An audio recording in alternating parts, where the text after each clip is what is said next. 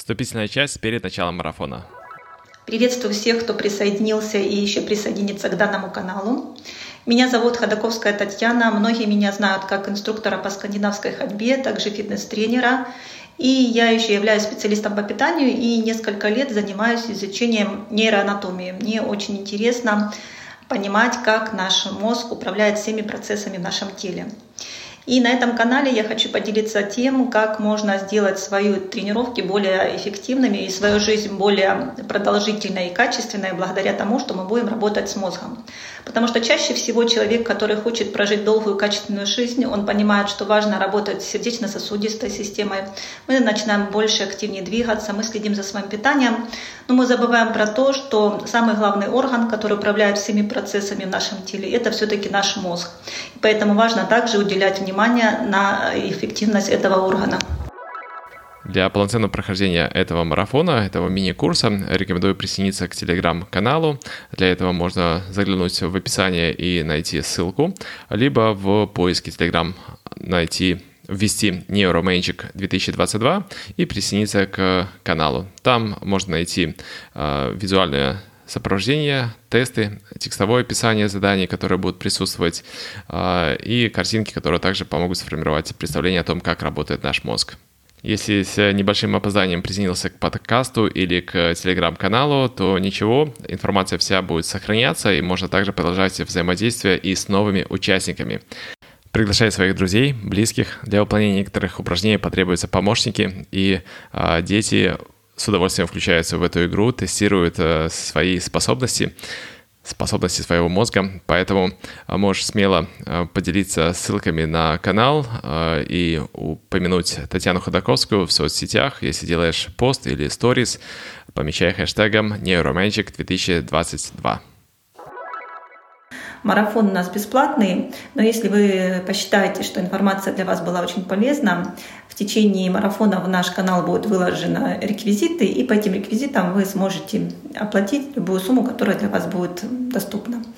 Э, дальше вопрос был, насколько долго будет сохраняться материал в этом канале. После окончания марафона канал никуда не будет удаляться, вся информация там сохранится, поэтому вы можете периодически заходить и пересматривать информацию. Но также рекомендую завести блокнотик. В этом блокнотике вы сможете конспектировать важные моменты, которые вас затронули.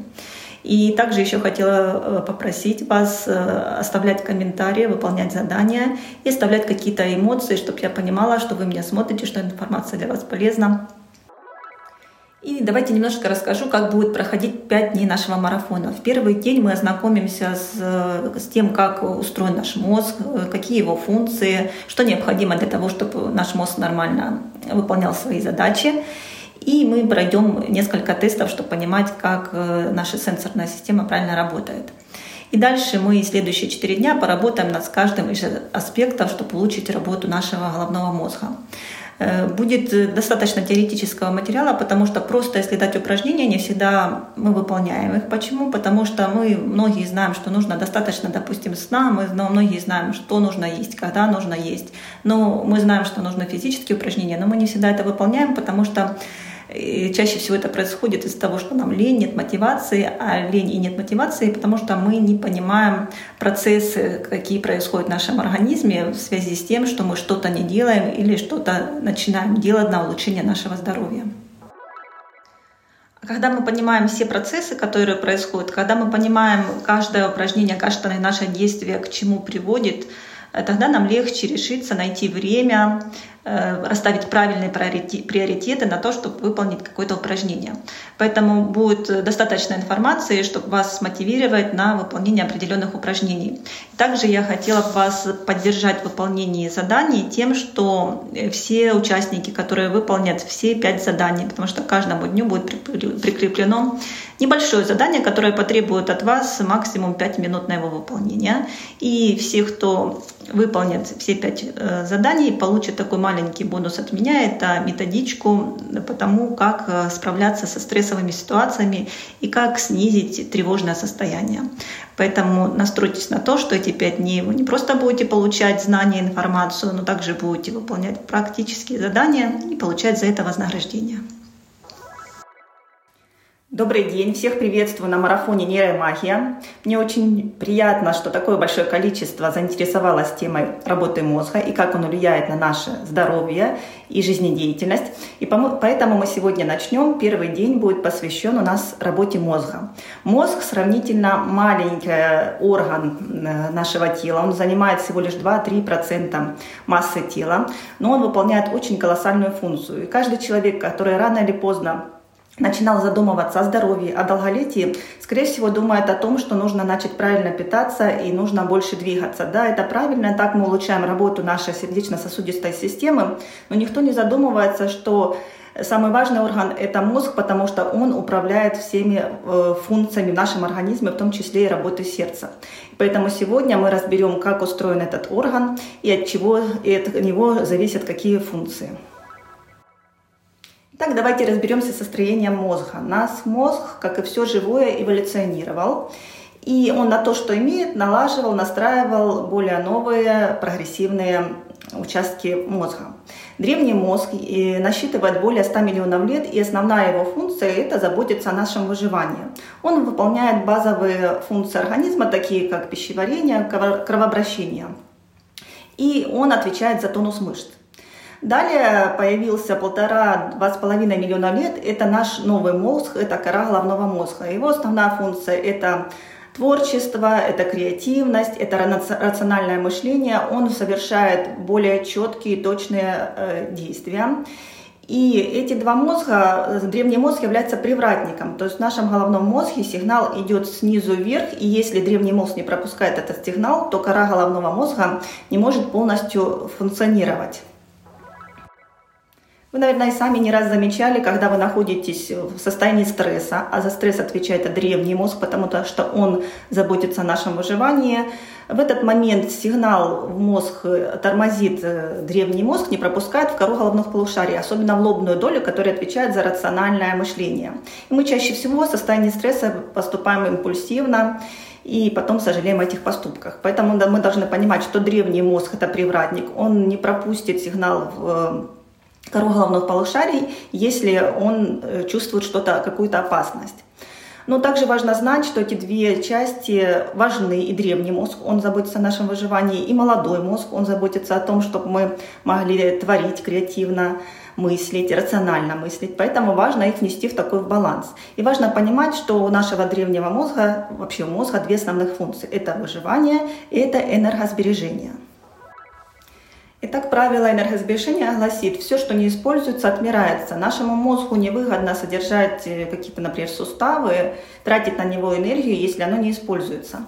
Э, в древнем мире многие люди использовали э, ушную раковину, могли пошевелить, чтобы улавливать, услышать заранее приближение опасности. Сейчас в современном мире мы не используем эту функцию и постепенно э, утрачиваем уже менее 1% людей могут шевелить ушной раковиной.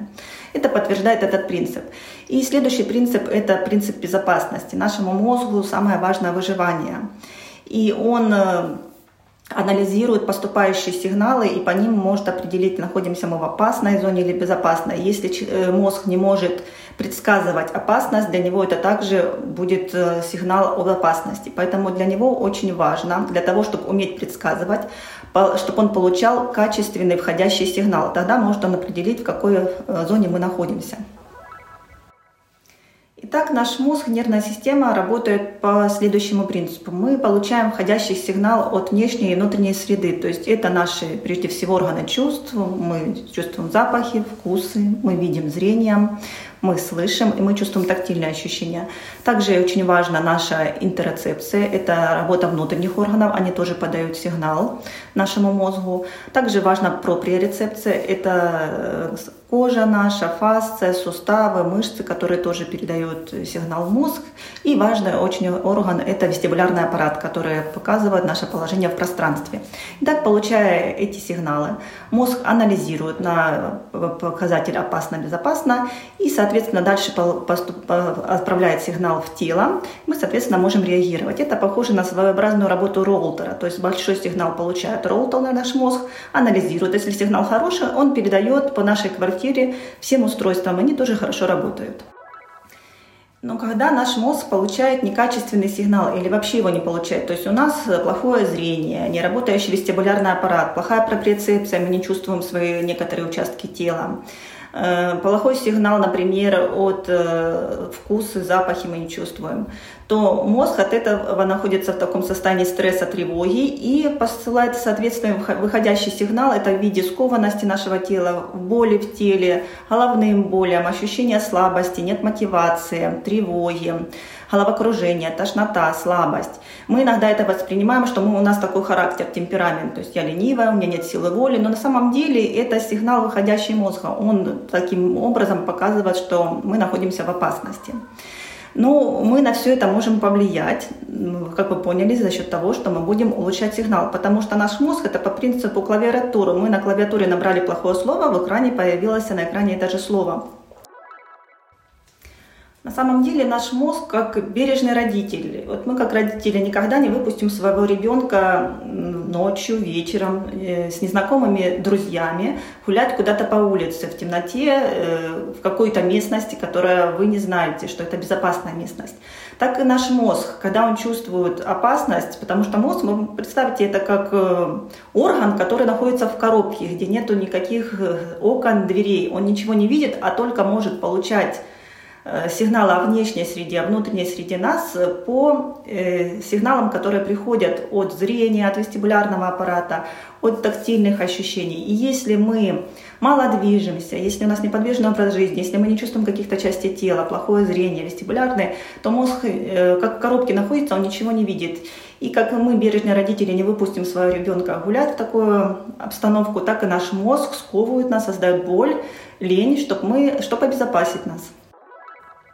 Итак, самые значимые органы, которые передают на самое большое количество сигналов в наш мозг, это наше зрение, это вестибулярный аппарат и это проприорецептивная система. Но также важно понимать, что э, от работы мозга, хорошей работы мозга зависит еще не только входящие сигналы, а то, как наш мозг их обрабатывает. Потому что входящий сигнал может быть хороший, но мозг находится в плохом состоянии, он не может достаточно хорошо обрабатывать сигнал. И что влияет на то, чтобы мозг хорошо работал, обрабатывал сигнал, это прежде всего топливо, топлива, то есть питание, питание в виде глюкозы, но важно очень правильно понимать, как э, употреблять глюкозу. И на этом мы больше говорим на марафоне «Стройность в голове», который будет через неделю стартовать. Следующее – это наш э, газообмен, то есть правильное дыхание, чтобы э, в мозг поступало достаточное количество кислорода. Об этом мы тоже поговорим. И очень важна активация головного мозга, то есть выполнять много новых действий и получать достаточное количество сигналов. Итак, следующее, что мы сделаем, мы получили достаточно информации по работе головного мозга, и нам сейчас нужно будет проделать тесты, чтобы определить, насколько хорошо работают эти три важных органа, которые передают сигнал в мозг. Это зрение, вестибулярный аппарат, проприорецепция. И также мы поработаем в течение марафона с дыханием и сделаем тесты по э, дыхательной системе. Итак, следующие четыре дня мы работаем дыхание, зрение, вестибулярный аппарат и проприорецепция. И для этого сейчас я вам сброшу в канал тесты, какие вам необходимо сделать. Э, очень вас прошу в течение этого дня выполнить тесты и записать под этим сообщением в комментарии результаты, потому что это очень важно понимать для вас, насколько хорошо работают эти органы. И важно понимать для меня, чтобы в дальнейшем э, знать, э, на чем больше сконцентрировать внимание, к чему больше уделить информации, преподнести вам информации. Прежде всего мы проанализируем наше дыхание, потому что это, наверное, единственное, с чем вы, если вы начнете работать, то намного 80% вопросов с работой головного мозга у вас решится. Итак, дыхание нам нужно за секунду засесть, сколько в спокойном э, состоянии вы делаете вдоха-выдоха. То есть вы включаете секундомер, расслабляетесь, начинаете просто, как вы обычно в повседневной жизни, в спокойном состоянии дышите. И считайте, сколько количество вдоха-выдохов произойдет. Это задание оказалось не таким уж легким. Мой мозг стал контролировать э, циклы дыхания. А мне помогло лишь сосредоточение на э, каком-то дополнительном объекте, на точке, на птичке, на речке. А, вот, то есть э, что-то куда-то перевести взгляд, за чем-то наблюдать и опосредованно загибать и разгибать пальцы на руке. Таким образом можно получить более-менее адекватное а, количество вдохов и выдохов. Ну, либо обратиться к помощнику, который понаблюдает э, за дыханием со стороны. Второй тест – это экскурсия грудной клетки. Вам нужно обхватить грудную клетку под мечевым отростком. В процессе выдоха самая узкая часть. Потом сделать вдох, замерить объем грудной клетки в вдохе. И разницу вот этих цифр, цифр это будет экскурсия грудной клетки. Если у тебя возник вопрос, а где же находится этот мечевой отросток, э, то скажу, это область э, солнечного сплетения.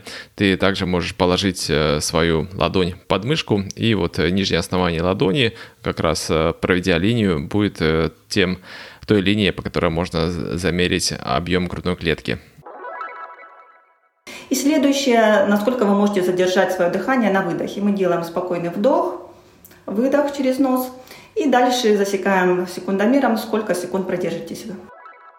Важно задерживать дыхание не до того, что у вас начнется там головокружение, терять сознание, а до, до какого момента первый позыв, это немножечко может будет в диаграмме чувствоваться, это э, дребезжание, так, чтобы вы потом после задержки могли спокойно вдохнуть и дальше спокойно дышать. То есть не нужно сильно долго э, целенаправленно задерживать дыхание.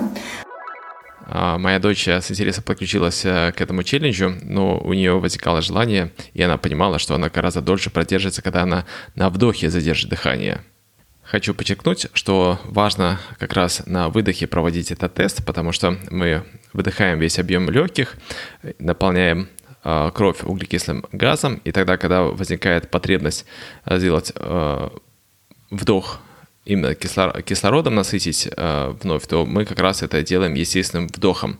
Если мы делаем наоборот, после активного вдоха у нас уже легкие переполнены углекислым газом, и для того, чтобы нам сделать следующий вдох э, свежего воздуха, нам необходимо сначала выдохнуть, выбросить, и потом только вдохнуть, насытиться кислородом. Дальше по зрению самый простой тест. Это мы берем таблицу Сивцева на вытянутую руку в телефоне, смотрим двумя глазами, до какой строчки мы видим буквы, правым глазом и левым глазом, и результат пишем э, в комментариях. Я уверен, что тебе знакома эта таблица, если ты хоть раз бывал у окулиста и видел Ш, Б вверху и спускался поочередно вниз – Эту таблицу можно найти в поисковике Google, либо на канале Neuromagic 2022. Рекомендую тебе также этот проводить э, эксперимент для его прозрачности и честности э, с помощью помощника, который будет постепенно перемещаться от верхних рядов букв к нижним э, и указывая как минимум три раза в одном ряду, чтобы убедиться, что мы хорошо видим и распознаем эти символы. По вестибулярному аппарату тоже очень простой тест. Мы клеим полосочку перед нашими ногами или рисуем линию, чтобы видеть меточку, закрываем глаза и в течение 30-40 секунд шагаем в хорошем темпе, высоко поднимая колени. Даже желательно записать это шаги на видео, чтобы видеть, насколько смещалось ваше тело, насколько хорошо работал вестибулярный аппарат. Обязательно включи камеру. Мы с дочерью хорошо посмеялись над результатами этого теста. Камеру можно оставить включенной и для проведения следующего теста на проприорецепцию, чтобы исключить спорные моменты, которые у нас возникали с дочерью. Я просто никак не мог поверить столь низким своим результатам. Ну и тест по приорецепции. Для этого вам необходим будет партнер. Э, нужно будет свои пальчики поставить в таком положении, раскрыв ладошки, закрыть глаза. И ваш партнер будет э, сначала с одной рукой дотрагиваться до двух любых пальцев. То есть, э, например, вот я дотрагиваюсь до вот этих двух пальчиков, дотрагиваемся в легенько, то есть дотронулись и отпустили в районе э, крайней фаланги, то есть немножко над ногтевой пластиной. То есть партнер подходит и двумя пальчиками легонько дотрагивается в области ногтевой, чуть выше ногтевой пластины и и отпускает. И вы должны сказать число, сколько пальцев между ними. 10 попыток на одной руке, на второй, и в ответе в комментариях пишите, сколько правильных ответов. Прикосновение непродолжительное, лучше выполнять э, свободными двумя руками и поочередно э, касаться э, разных пальцев. То есть если мы касаемся соседних пальцев, то у нас 0. А если мы через один палец касаемся, то у нас 1. Через два переступаем в касании, у нас два пальца в ответе. Испытуемый может считать количество попыток, а тот, кто проводит эксперименты и касается, считает количество ошибок. Упражнение выполняется на обе руки. Итак, на сегодня с материалом все, поэтому изучайте материал, выполняйте тесты, пишите в комментариях результаты ваших тестов. А завтра мы перейдем к теме дыхания. Это очень важная функция, потому что многие люди считают, что неправильно дышат, потому что э, мыслят так, что ну я же живу, я хожу, значит я дышу. На самом деле более 95% э, людей некорректно э, дышат. Это я замечаю по тем людям, которые приходят ко мне на тренировки, потому как я несколько лет назад э, понимала э, принцип дыхания. Поэтому следующий день у нас будет полностью посвящен правильному дыханию, потому что, как вы поняли, если у нас неправильное дыхание, происходит кислородное голодание мозга, и мозг не способен просто правильно анализировать информацию, которая попадает в наш мозг. Первый день завершен, осталось выполнить задание и подписаться на подкаст, чтобы не пропустить следующий выпуск.